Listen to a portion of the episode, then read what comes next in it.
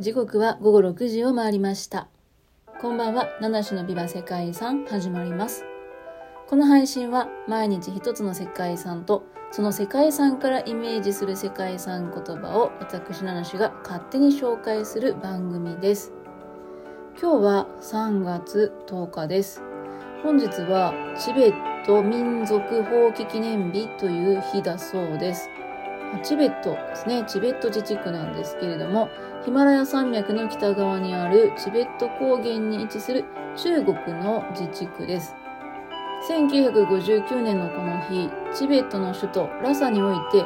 中国共産党政府の抑圧に反発して、チベット民族による民衆暴動が勃発したそうです。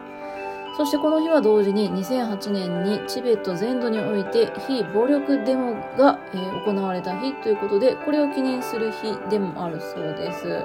えー今日はですね、世界各国に、亡命しているチベットの人たちのコミュニティでは記念行事が行われるといった日のようですね。ということで今日はチベットにありますラサのポタラグー歴史地区という世界遺産をご紹介します。この世界遺産が属している国といえば中華人民共和国ということになります。えーポタラ宮というのは7世紀に作られたダライラマの冬の宮殿にしてチベット仏教の総本山といったところです。えーチベット自治区ですけども富士山の頂上にも近いような高度に位置しておりまして、えーこの天空の都にチベットの聖域にしてダライラマの宮殿であったポタラ宮が築かれています。ポタラというのは観音菩薩の住む場所を表すサンスクリット語のポタラカに由来しているそうで、観音様が住む地というのはですね、チベットの人にとってはダライラマを意味しているそうですね。この場所はチベット仏教の聖地であり、チベットの政治や文化の中心地でもありますというか、まあ、ありましたと言った方がいいんでしょうか。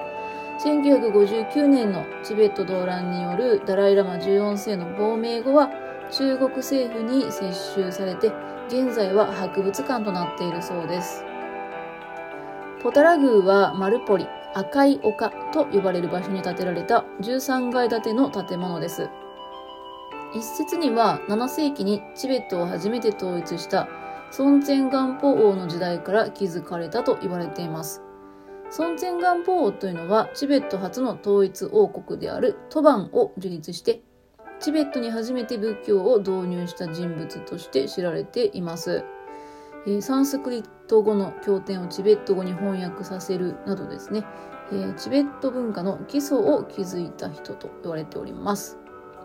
9世紀の半ばにトバン王国が亡命すると、現在のポタラ宮は17世紀にダライラマ5世によって再建されたと言われています。ただその後ですね、歴代のダライラマによって増改築が行われて、1936年に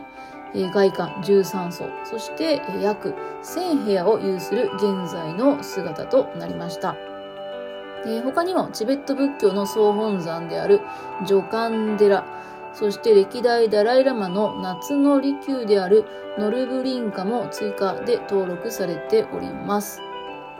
えーダライラマ14世がインドに亡命したことで、ポタラ宮とノルブリンカからの政治と宗教の最高権威というのはね、姿を消してしまったということなんですけども、それでも、まあ、チベットの人たちはここを、まあ、崇拝していてですね、巡礼者は女官で五体統治による祈りを、まあ、捧げることがあるそうですね。五体統治というのは、両手、両膝、額を地面に投げ伏して、仏であったり、高僧を礼拝するうんやり方だそうで、仏教においては最も丁寧な礼拝方法の一つだそうですね。対象への絶対的な信仰心を表すものだそうです。はい。まあ、これを聞いてなんとなく今日の世界遺産言葉は礼儀正しさというね、言葉を選びました。はい。ということでお時間が参りました。本日も最後までお聴きいただきましてありがとうございます。